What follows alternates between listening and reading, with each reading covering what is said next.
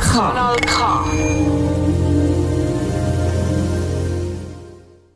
Hallo miteinander. Ihr hört die neue monatlich ausgestrahlte Sendung Kultur pur. Das Kulturmagazin für Literatur, Theater und Film.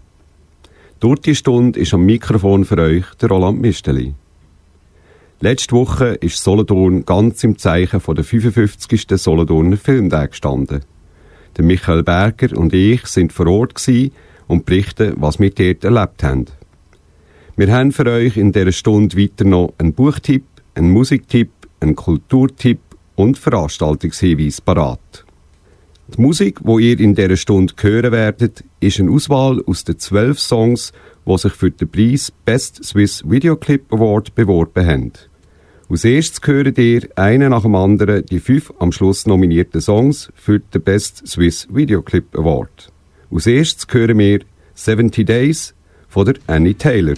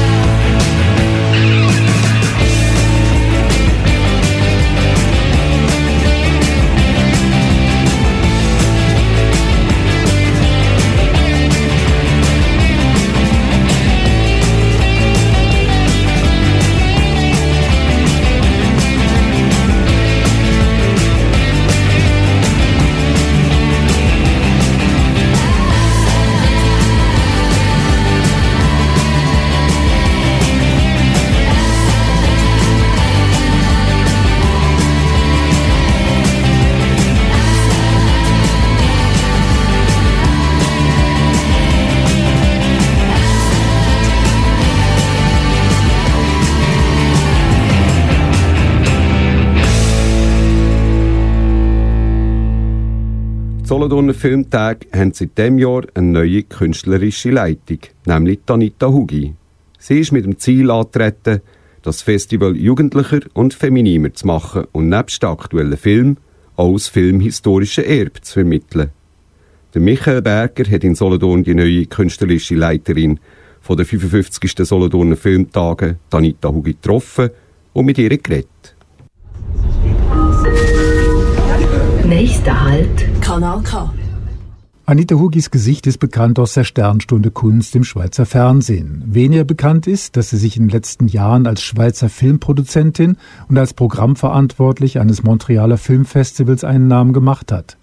Aller Anfang ist schwer, doch Anita Hugi hatte bei der 55. Ausgabe des Festivals einen guten Einstand als neue Direktorin. Ich kenne natürlich die Solothurner Filmtage schon sehr lang. Äh, ich bin 44 Jahre alt, Solothurner Filmtag 55. Ich bin aus Biel. Deshalb äh, gehören für mich die Solothurner Filmtage schon seit eh und je dazu. Auch beruflich habe ich natürlich sehr viele Filme äh, co-produziert, äh, die in Solothurn äh, sind gezeigt wurden. Und auch als Regisseurin äh, äh, bin ich hier schon mit einem Projekt vertreten gewesen. Also ich kenne den Solothurner Filmtag sehr gut. Es ist äh, meine erste Ausgabe als Direktorin äh, von der Solothurner Filmtag. Und mir ist sicherlich sehr wichtig, äh, dass die Filmtage das sind, äh, äh, wo sie schon immer waren, nämlich ein Begegnungsort. Äh, und dort hier äh, tue ich ein paar Akzente setzen, also Begegnung zwischen den Generationen, Begegnung zwischen den Sprachregionen. Für mich ist sehr wichtig, dass eben Solothurn der Begegnungsort ist zwischen äh, der Westschweiz, der Deutschschweiz und dem Tessin. Ihre neuen Ideen wird Anita Hugi wohl erst in den nächsten Jahren voll umsetzen können. Wichtig ist der neuen Direktorin, dass die Filmemacherinnen gegenüber den männlichen Kollegen eine faire Chance erhalten. Also ich denke, mir ist sich heute zum Glück bewusst, äh, dass äh, Filme ebenso von Frauen wie von Männern äh, gemacht werden.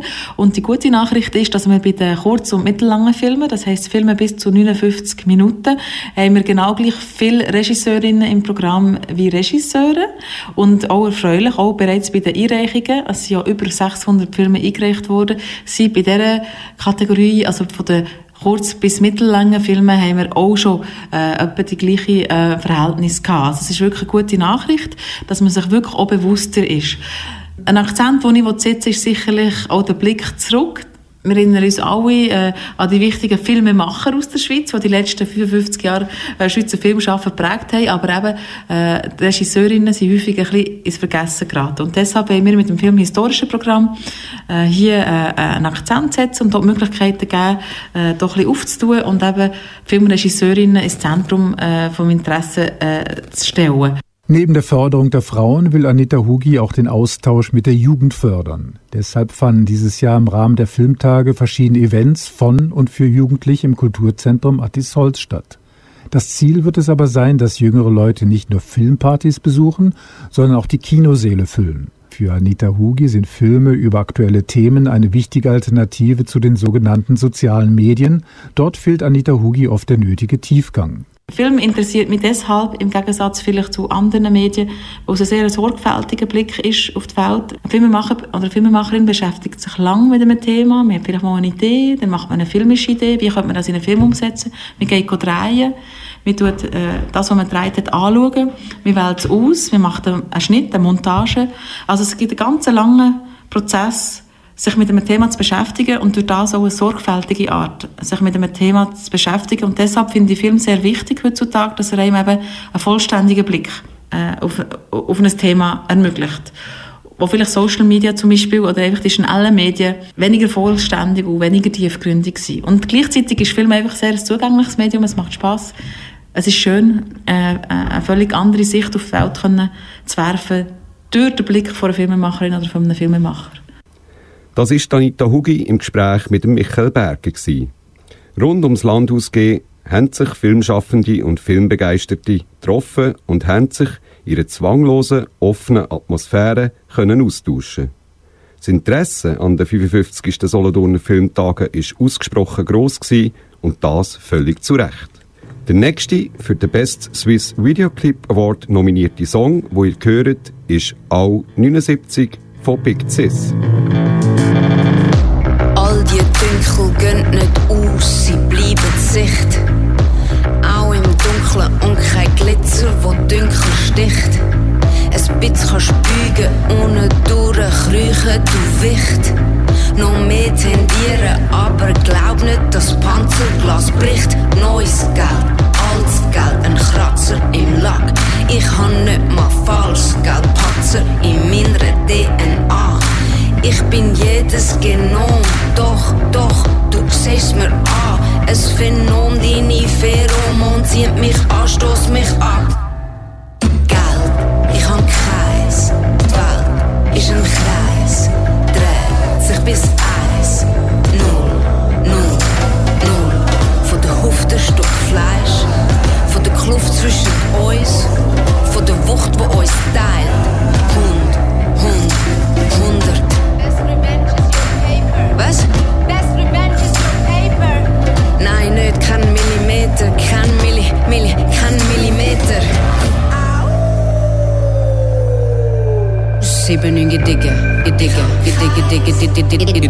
Sieben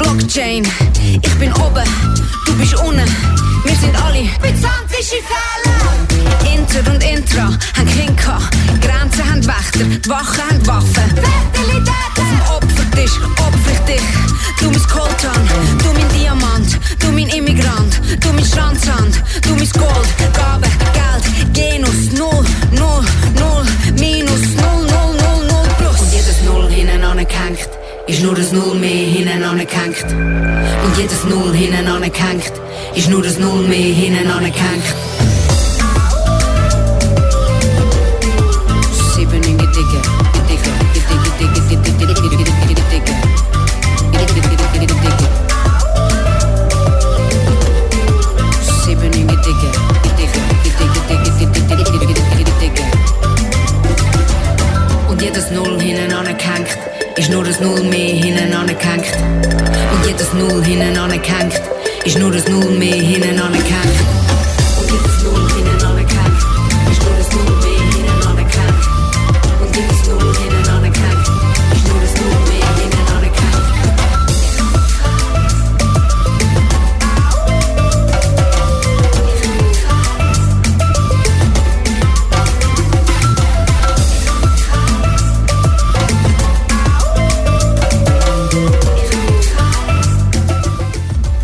Das ist Kultur pur, hier auf Kanal K.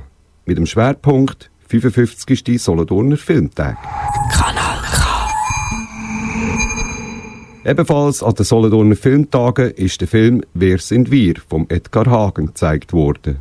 Der Edgar Hagen tut sich in seinen Filmen immer wieder gesellschaftskritisch mit verschiedenen Themen auseinandersetzen. So auch im Dokumentarfilm Wer sind wir? In dem Film verschafft er uns einen Einblick ins Leben von Helena und dem Jonas.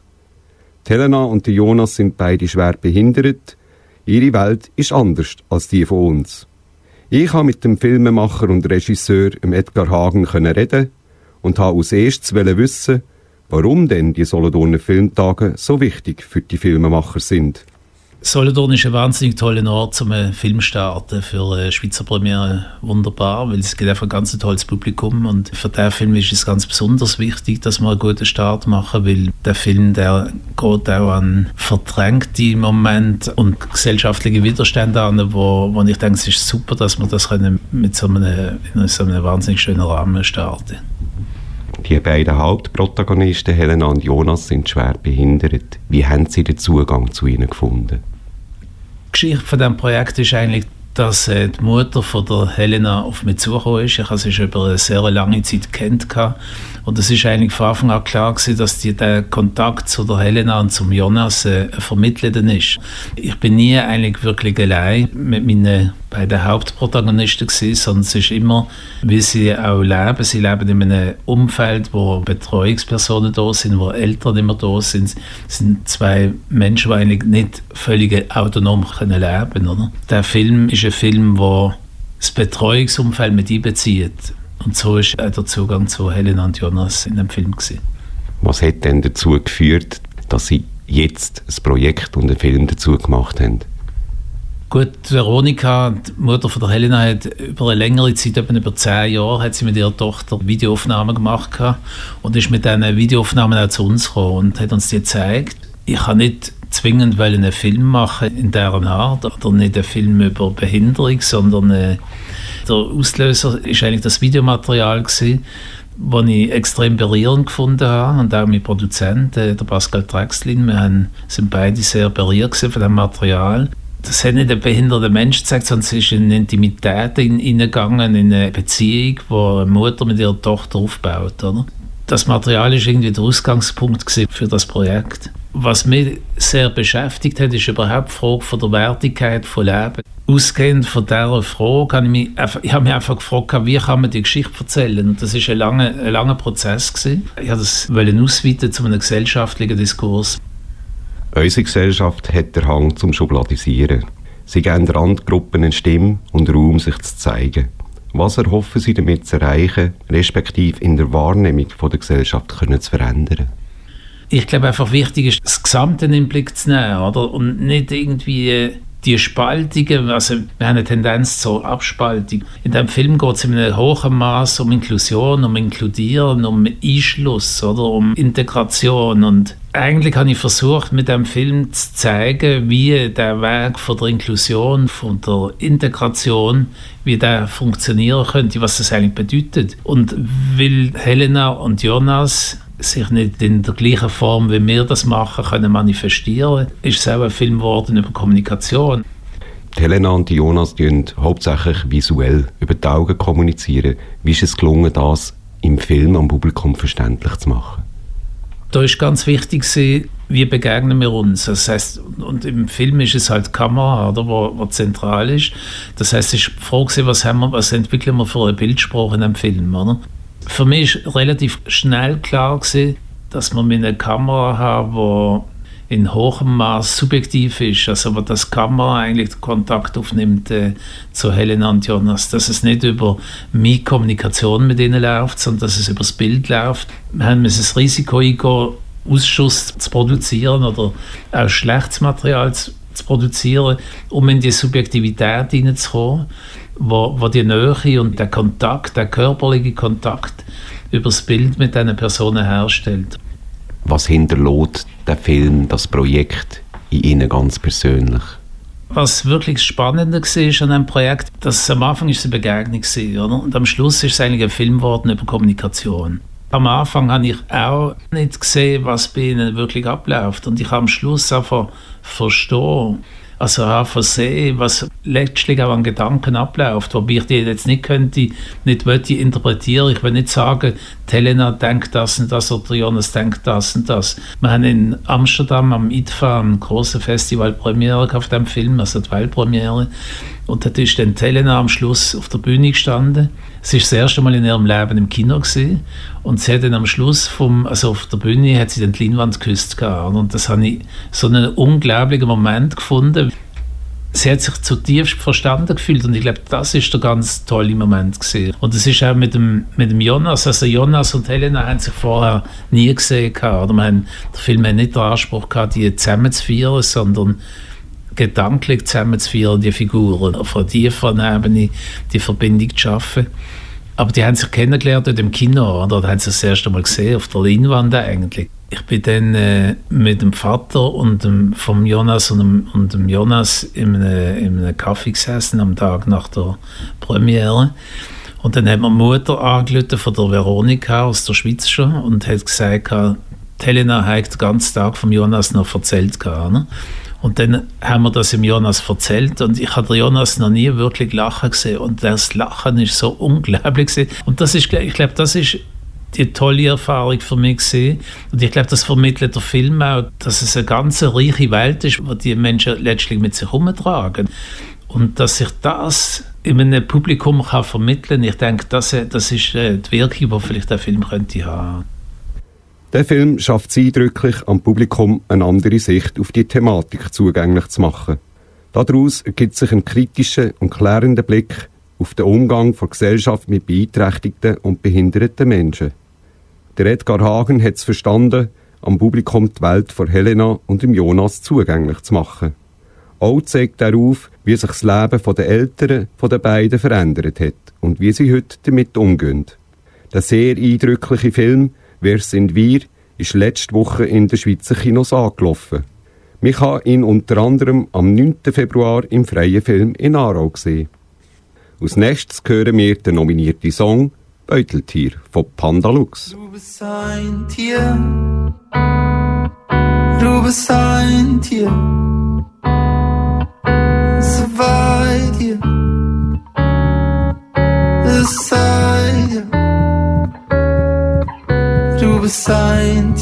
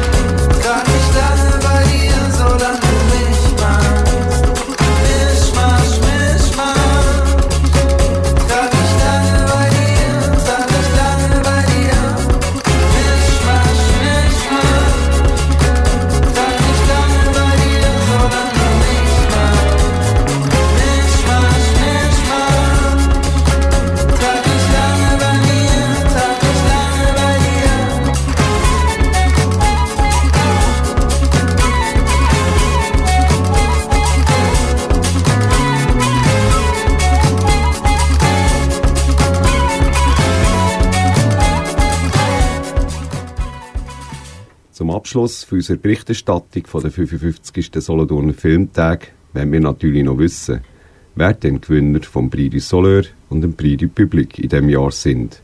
Bei mir sitzt Michael Berger, unser Filmkenner.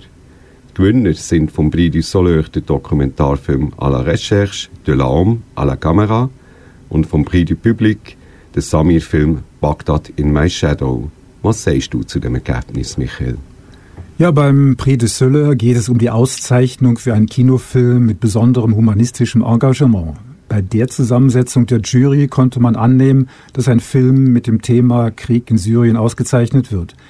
Im Film der tunesischen Filmemacherin Boutayna Bouslama geht es um ihre dreijährige Recherche und Suche nach dem Kameramann und alten Freund Usama im Kriegsgebiet von Syrien. Den Prix des Public erhielt Bagdad in Shadow. Samirs sehr aufwendig produzierter Spielfilm handelt von irakischen Immigranten in London, die dort von ihrer Vergangenheit eingeholt werden. Den Publikumspreis hat sich Samir sicher auch damit verdient, dass er seinen Film jeweils nach der Vorstellung sympathisch, aber auch äußerst ausführlich auf der Bühne kommentiert hat. Beide Filme haben die Auszeichnung in meinen Augen sicher verdient. Michael, du besuchst die Solothurner Filmtage schon seit 1979 regelmäßig. Was hat sich in den letzten 40 Jahren verändert? Uh, nicht nur ich bin älter geworden, auch das Publikum. Sehr grau teilweise. Das haben die Verantwortlichen allerdings auch erkannt und wollen vermehrt neu jüngere Semester für die Filmtage interessieren. Ein erster Schritt dazu ist dieses Jahr gemacht worden. Mehr Partys, mehr Veranstaltungen für Jugendliche. Vor 40 Jahren war das ganze Festival sehr alternativ. Inzwischen ist man gut in der Film- und Kulturszene integriert. Damit sind die Filmtage natürlich auch kommerzieller geworden. Die Vielfalt der gezeigten Filme ist viel größer, weil eben auch das Angebot riesig geworden ist, alleine schon durch die Filmschulen. Auch technisch ist es relativ einfach geworden, Film zu drehen. Sogar mit dem Handy wäre das möglich. Deshalb auch die große Anzahl der eingereichten Filme, immerhin 600.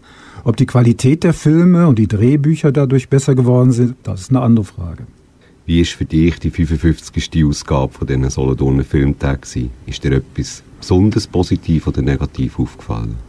Ja, es hat eigentlich alles sehr gut geklappt. Außer dem Ticketsystem, eine alte Geschichte, das ist morgens bei der Freischaltung der Eintrittskarten auf der Website regelmäßig zusammengebrochen. Ansonsten ist das Team, glaube ich, eingespielt. Vielleicht haben so ein bisschen die Ecken und Kanten gefehlt, aber die Schweiz ist halt nicht so groß, da muss man sich zusammenraufen. und darf sich nicht auf zu harte Diskussionen einlassen. Man ist halt aufeinander angewiesen und geht größeren Konfrontationen aus dem Weg. Was sind denn deine persönlichen Entdeckungen in diesem Jahr? Welche Filme sollten unsere Hörerinnen und Hörer denn unbedingt schauen? Ja, ein Schwerpunkt dieses Jahr war der Blick auf fremde Länder. Nicht nur mit dem Bruno Manser Film, der natürlich toll war, sondern unter anderem auch mit African Mirror oder Contradict. Bei African Mirror hat Mischa Hedinger Material des Filmemachers René Gardi aus den 50er, 60er und 70er Jahren gesichtet und zu einem neuen Dokufilm zusammengeschnitten. Durch die speziellen Bilder und den eigenwilligen Originalkommentar von damals bietet sich ein sehr interessanter Blick auf diese Denkweise. Hier die entwickelte Schweiz und dort die Wilden im Kamerun. Zwar eine bewundernde und liebevolle Sichtweise, aber schlussendlich doch irgendwie rassistisch. Mir hat African Mirror sehr gut gefallen und ausgelöst, dass ich meine eigene Denkweise zu Afrika hinterfrage. Bei Contradict äh, haben die beiden Filmemacher die aktuelle Musikszene in Ghana unter die Lupe genommen und so uns einen Blick auf das Land ermöglicht. Aber eben nicht nur durch die Linse der Schweizer Filmemacher Peter Gier und Thomas Burkhalter, sondern durch die Augen der Musikerinnen und Musiker selbst. Kontradikt ist übrigens gerade jetzt in den Kinos angelaufen und sehr empfehlenswert. Danke dir, Michael, für das Statement zu den 55. Solothurner Filmtag. Wir fahren jetzt weiter mit Musik. Als nächstes hören wir von den Nominierten für den Best Swiss Videoclip Award den Song Diamonds von Yao Bobby und Simon Grab. Au Kasaï oriental, en République démocratique du Congo, trouver des diamants est loin d'être un jeu d'enfant, d'autant que la partie se joue sous haute surveillance, les Kalachnikovs ne sont jamais loin.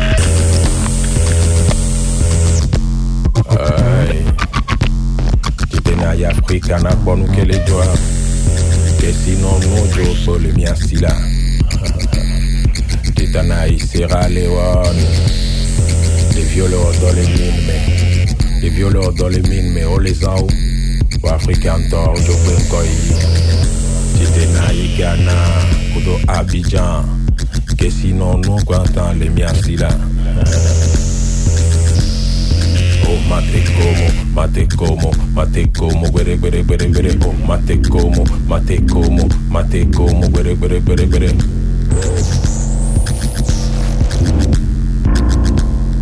Oh, mate como, mate como, mate como, guere, guere, guere, guere, oh, mate como, mate como.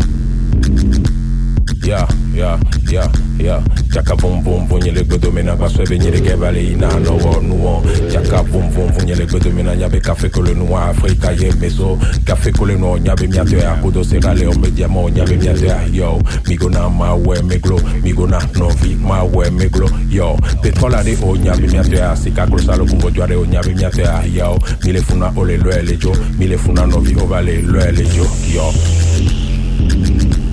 Chaka boum boum boum le gbedo mina gba swebe nyere kebale ina no wo nu won. Jaka boum boum boum yele gbedo mina nyabi kafe golo nuwa Afrika ye mezo Petrolare o nyabe miate a Afrika krosa lo kubo jare o nyabe miate a hiao. Mile funwa o le loe le jo, le loe le jo. mate como, mate como, mate como, bere, bere, bere, bere, oh, mate como, mate como, mate como, bere, bere, bere, bere.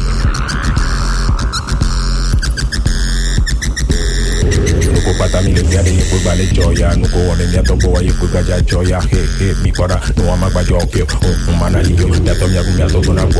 mi o o leke mi se o leke mi leke mi le tọ mi le to mi le mi le mi le mi mi mi mi abe mi mi mi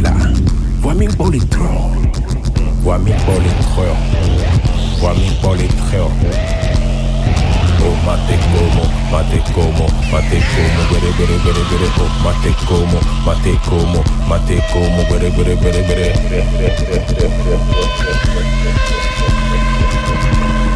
Oh, mate como, mate como, mate como, oh, como.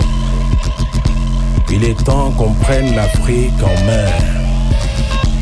Il faut que l'Afrique soit debout. Afrique debout, Afrique debout, Afrique debout. Oh mate como, mate como, mate como, guere. Oh mate como, mate como, mate como, guere guere guere guere.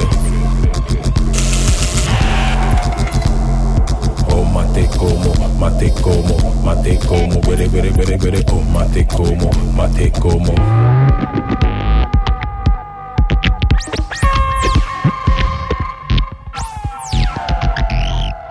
Jetzt hören wir in unsere Literaturecke und kommen zu unserem Buchtipp. Das Buch, wo uns Michael Berger heute vorstellt, ist kein klassischer Krimi, sondern eher eine Art Psychostudie zum Thema Waffenbesitz. Das Buch mit dem Titel Revolver hat der japanische Autor Fuminori Nakamura geschrieben. Der Michael Berger hat das Buch gelesen und erzählt uns aus seiner Sicht, warum er das Buch unbedingt lesen soll oder eben nicht. Der junge Student Nishikawa findet bei einem nächtlichen Streifzug durch Tokio unter einer Brücke eine Leiche. Scheinbar ein Selbstmörder, der sich mit einem Revolver gerichtet hat. In einer plötzlichen Eingebung nimmt Nishikawa die Schusswaffe an sich. In der Folge blüht der introvertierte Nishikawa regelrecht auf. Er hat wieder Freude am Leben, beim Studium läuft es besser, er hat plötzlich Chancen bei den Frauen und findet sich wahnsinnig cool als Besitzer eines echten Revolvers. Der Revolver war ein Teil von mir geworden, hatte mein ganzes Denken und Handeln durchdrungen. Zu schießen war die eigentliche Bestimmung eines Revolvers, und so war es nur logisch, dass auch ich das wollte. Mich dagegen zu stellen hätte bedeutet, zu meinem früheren Ich, meinem früheren Leben zurückzukehren. Ein nicht nur sinnloser, sondern auch trostloser Gedanke. Ein Leben ohne den Revolver konnte ich mir nicht mehr vorstellen. Seit ich ihn hatte, machte mir mein Alltag Freude, weil sich alles um den Revolver herum abspielte, und es fühlte sich an, als würde genau das auch meine persönliche Entwicklung voranbringen. Nishikawa poliert und streichelt den Revolver regelmäßig, nimmt ihn auf seinen Spaziergang mit und merkt aber bald selber, dass er sich verändert hat und seine Obsession nicht mehr normal ist. Er sträubt sich dagegen, doch bald stellt sich ihm die Frage, was mache ich nun mit dem Revolver? Der nächste Schritt müsste doch sein, dass ich ihn noch wirklich mal benutze. Der Revolver war ein menschengemachter Gegenstand, dem ein bestimmter Zweck sowie, etwas provokativ ausgedrückt, eine bestimmte Philosophie zugrunde lag. Musikinstrumente werden gebaut, um unterschiedliche Töne zu erzeugen. Feuerzeuge sind dafür da, um augenblicklich eine Flamme zu erzeugen. Waffen wurden erfunden, um mühelos Menschen zu töten, und das ist es auch, was die Leute damit verbinden. Ich als Besitzer eines Revolvers war vor solchen Assoziationen natürlich nicht gefeit, und die Vorstellung, auf jemanden zu schießen, war eine logische Folge davon. Doch bevor ich es tat, musste ich mich bewusst entscheiden. Soll ich? Soll ich nicht? Die Polizei kommt ihm auf die Schliche und warnt ihn, die Waffe zu benutzen. Den Schluss der Geschichte will ich nicht vorwegnehmen, denn der Roman lebt eigentlich mehr vom Setting selbst, von der Stimmung, die uns der Autor beschreibt, von seinen Tagträumen, wie mies er mit den Frauen umgeht. Und die Frage stellt sich halt, eine Waffe nur als Mittel zum Zweck? Oder ist jeder Waffenbesitzer nur ein kleiner Schritt oder Fingerzug davon entfernt, bewusst oder auch nur durch einen dummen Zufall zu einem Mörder zu werden? Vom japanischen Erfolgsautor Fuminori Nakamura wurden bereits Der Dieb und die Maske auf Deutsch veröffentlicht. Auch in diesem Roman hat Fuminori jene düstere, kalte Stimmung entwickelt, die zwar die Leserschaft abstößt, aber doch irgendwie auch fesselt. Seine Figuren sind allesamt verloren in einer anonymen Gesellschaft. Verbunden mit dem doch für uns eher fremden japanischen Denken ist der Revolver ein faszinierendes Leseerlebnis. Das ist der Michael Berger mit seinem Buchtipp zum Buch Revolver vom Fuminori Nakamura gewesen. Das Buch Revolver ist im Diogenes Verlag erschienen und kostet 30 Franken. Jetzt wieder ein bisschen Musik von Mo Sentil hören wir seinen nominierten Song New Age.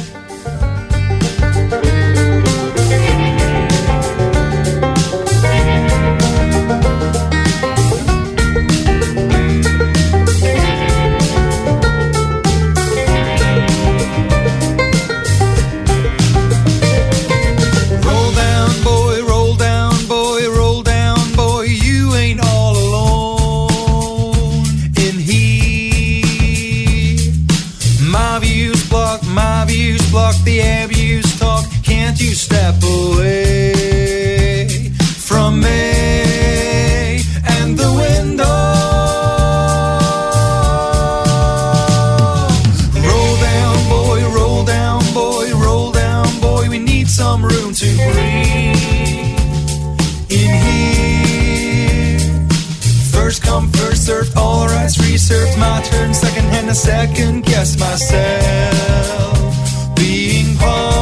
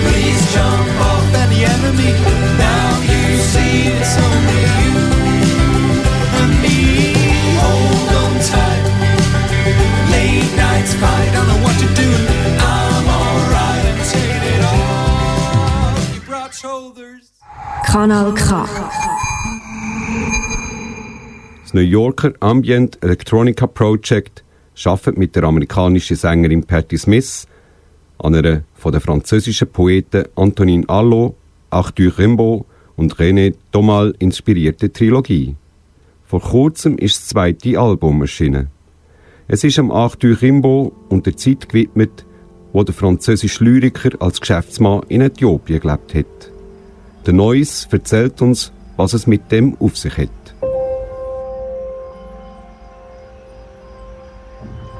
Der französische Dichter, Abenteurer und Geschäftsmann Arthur Rimbaud ist eines der Idole von Patti Smith.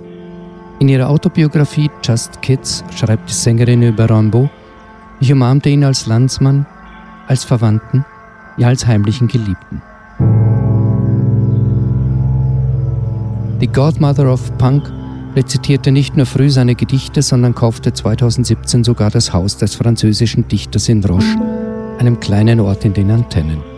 Rimbaud ist in dem Ort aufgewachsen und hat dort 1873 sein Werk Eine Zeit in der Hölle verfasst.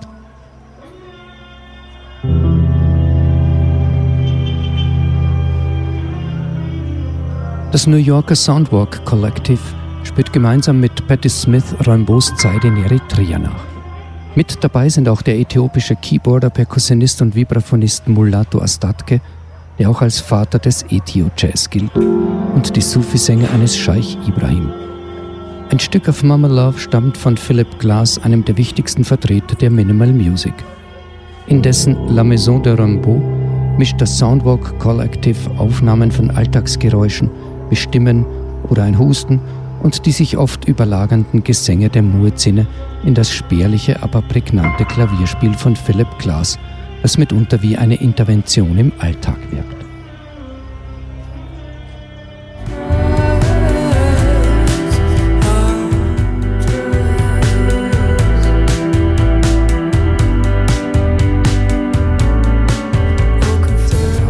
kartografiert das Soundwalk Collective die Klangwelt der Orte, denen es seine jeweiligen Arbeiten widmet.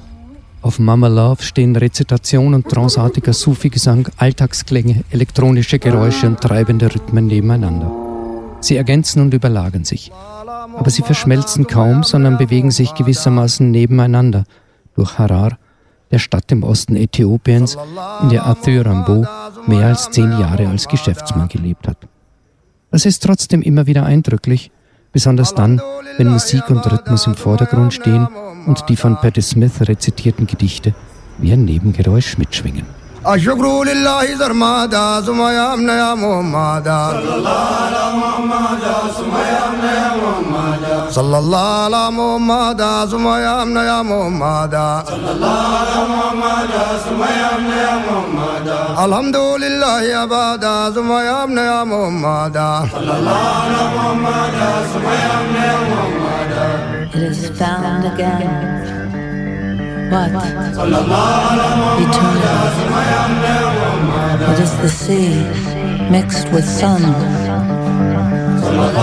It is found again.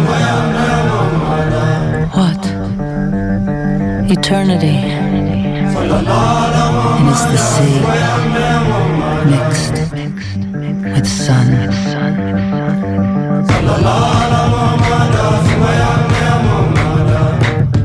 Found again. tristeza.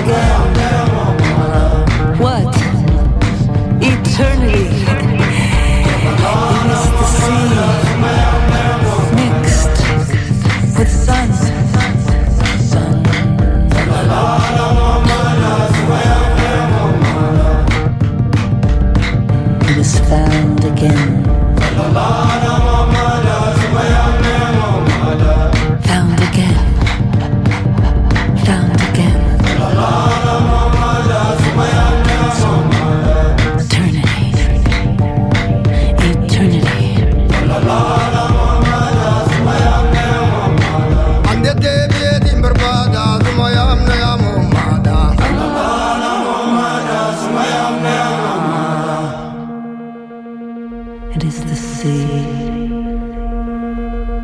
Oh, oh, oh, oh, mixed with sun. It is found again. What? Eternity. It is the sea. Mixed with sun. It is. Found again. What?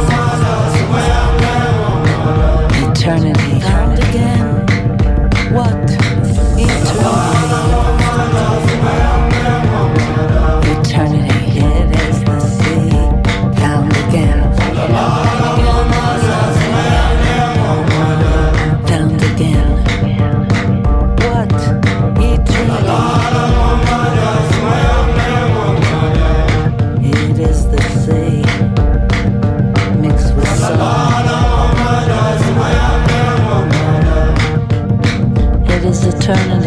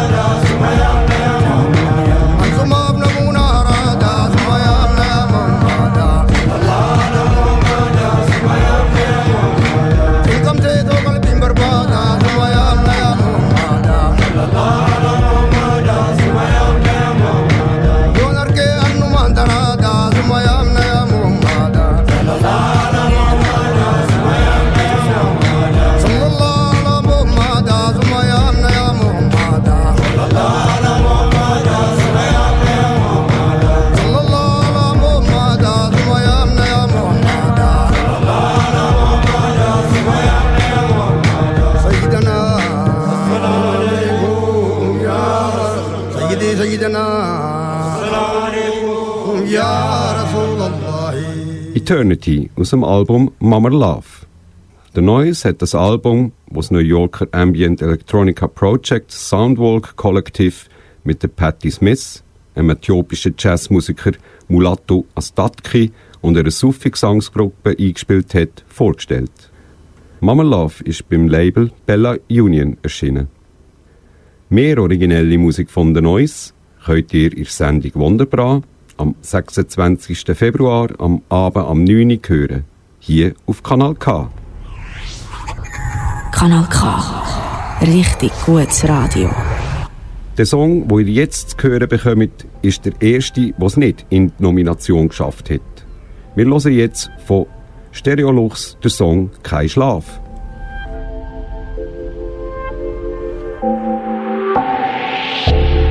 Stadt aus Stein, in heiß. Du bist dus, du bist dus, du musst dus sein.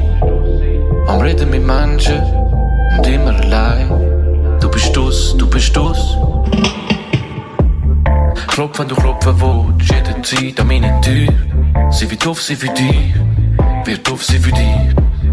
Trink, wenn du trinken willst, mach, was du machen willst. Du weißt, du kannst frei sein bei mir, du kannst frei sein bei mir. Und gang, wenn du gehen musst, ich weiss, es ist spät. Und eigentlich wartet nur jemand auf dich. Aber bleib, wenn du bleiben willst, wenn du bleiben willst. Bleib, wenn du bleiben willst. Himmel dreht sich,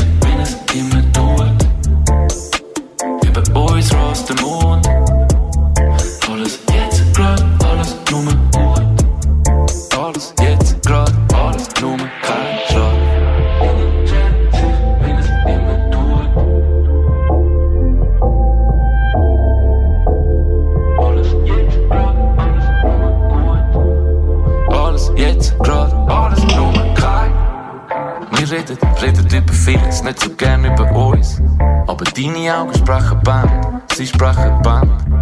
Suchen die Hände, durstige Lippen, fiebrige Nacht. Nur unsere Welt, die ganze Welt, in diesen vier Wänden. In diesen vier Wänden ist es bald wieder heiß. Du musst raus, wieder zurück, du musst aus sein. Jusqu'ici, tout va bien, ich will die Zeit stoppen. Aber gehör wie die Uhr tickt, unsere Uhr tickt. Du machst, dass ich keinen Schlaf will. Machst, dass ich keinen Schlaf will. Kein Schlaf, kein Schlaf. Alles jetzt, grad, alles nur kein. Himmel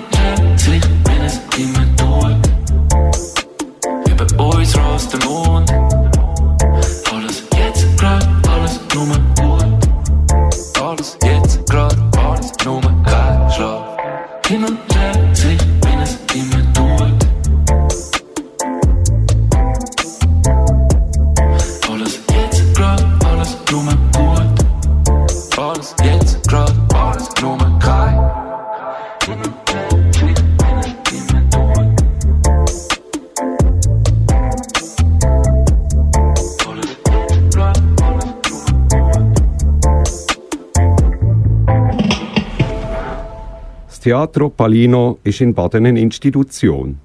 1986 ist es vor Stella Palino gegründet worden und führt heute ein kulturelles Angebot, das sonst nur grosse Stadttheater vorweisen können. Aufführungen von eigens erarbeiteten Stücken und von Gastensembles, klassische, moderne Theater, Musikevents, Lieder und Jazzabende, Lesungen, Theatergeschichten für Kinder und Jugendliche und Happenings. Ein unglaublich breites Spektrum von kulturellen Events also. Ich habe mit Stella Palino geredet und sie gefragt, was sie dazu bewogen hat, 1986 das Teatro Palino zu gründen. Was mich dazu bewogen hat, das ist schon als Bub, habe ich immer davon geträumt, ähm, Theater zu machen, Zirkus zu machen. Und dann eben bin ich in Paris gewesen und nachher zurückgekommen, nach Jahren wieder auf Baden zurückgekommen, nach fünf, sechs, sieben Jahren von Paris. Und dann haben wir da einen Keller können haben. Einfach, yes, ein eigenes Theater haben. Und haben den Keller umgebaut. Gewesen, 85 und Ende 85, 86 ist das aufgegangen. Da innen als kleines Kellertheater. Du hast dich nach vielen grossen Produktionen, beispielsweise im Theater im Brennpunkt, mit dem Theater Palino auf kleinere Produktionen konzentrieren. Aus welchen Gründen bist du den Weg gegangen? Ja, das Theater am Brennpunkt, das ist einfach äh, das ist die erste mittelgrosse freie Bühne im Kanton Aargau 1995 und das ist zehn Jahre umgegangen, dann ist es abgerissen worden. Der Grund war einfach ein Neubau, fertig, Schluss, sind wir wieder zurück da ins kleine Theater. Nach welchen Kriterien wird das kulturelle Angebot im Theater Palino bestimmt? Kriterien, ähm, wir haben keine grossen Kriterien. Kriterien ist die Leidenschaft. Ich plane nicht mehr gross. Ich, die nächste auf ein, zwei Jahre aus. Ich plane eigentlich nur noch pro Monat, zwei, drei Monate voraus. Und wir machen unsere Stücke, wir machen es natürlich immer irgendwie, sie provozieren, sie sind wild. Gewisse Leute haben ein bisschen Angst, können jetzt nicht schauen, nein, das haben wir nicht gesehen. So. Das sind häufig auch Tabuthemen, die ich auf die Bühne bringe.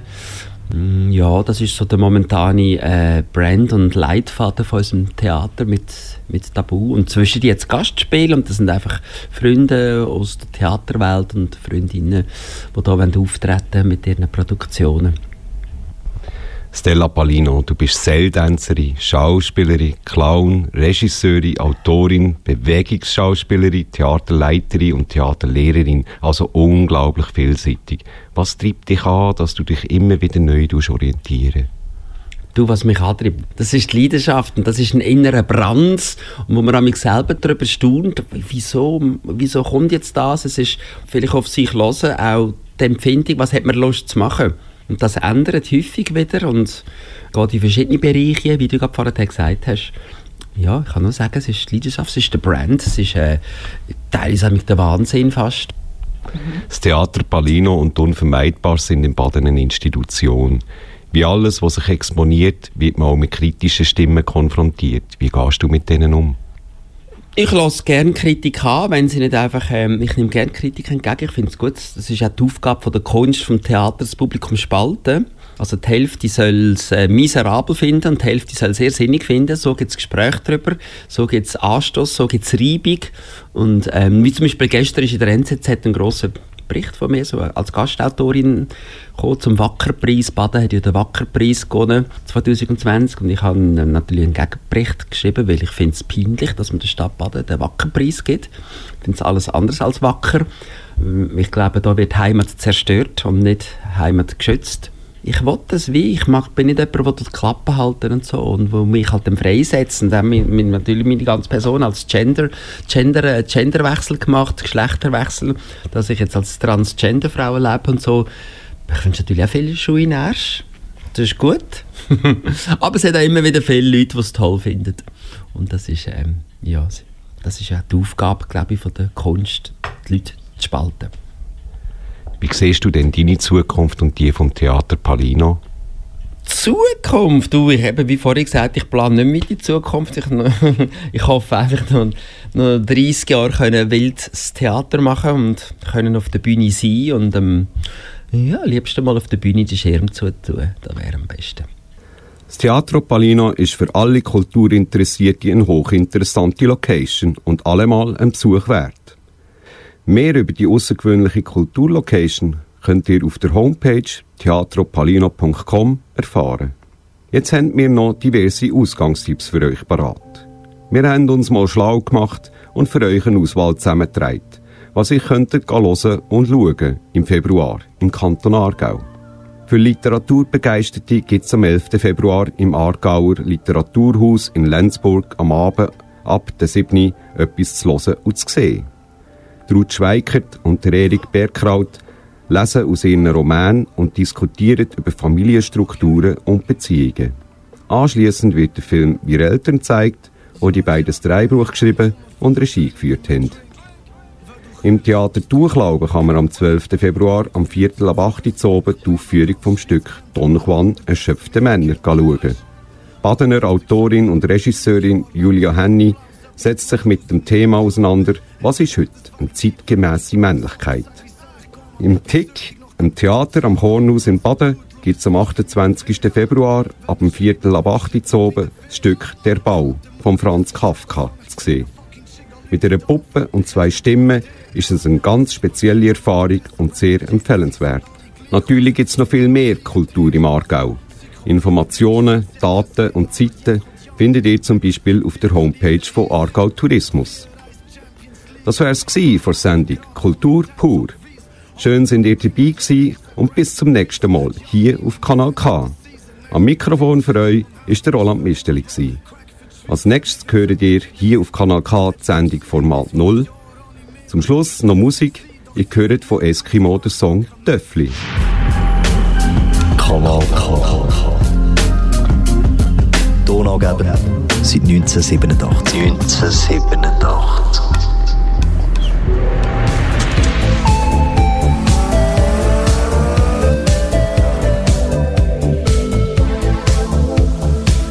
Der Strobo blitzet und der Henne zapft das Bier und so ein Spanier erzählt etwas von Sex. Und Glieder zucken zu dem Reggaeton-Gewitter und Vanessa tanzt Bachata mit dem Ex. Klar könnte so, es wär auch gar nicht viel dabei, nur im Moment ist mir halt nicht so nah. Und wenn mich wirklich auf die Bühne aufschreist, ist, hat mir Sorge, denk lieber drüber nach.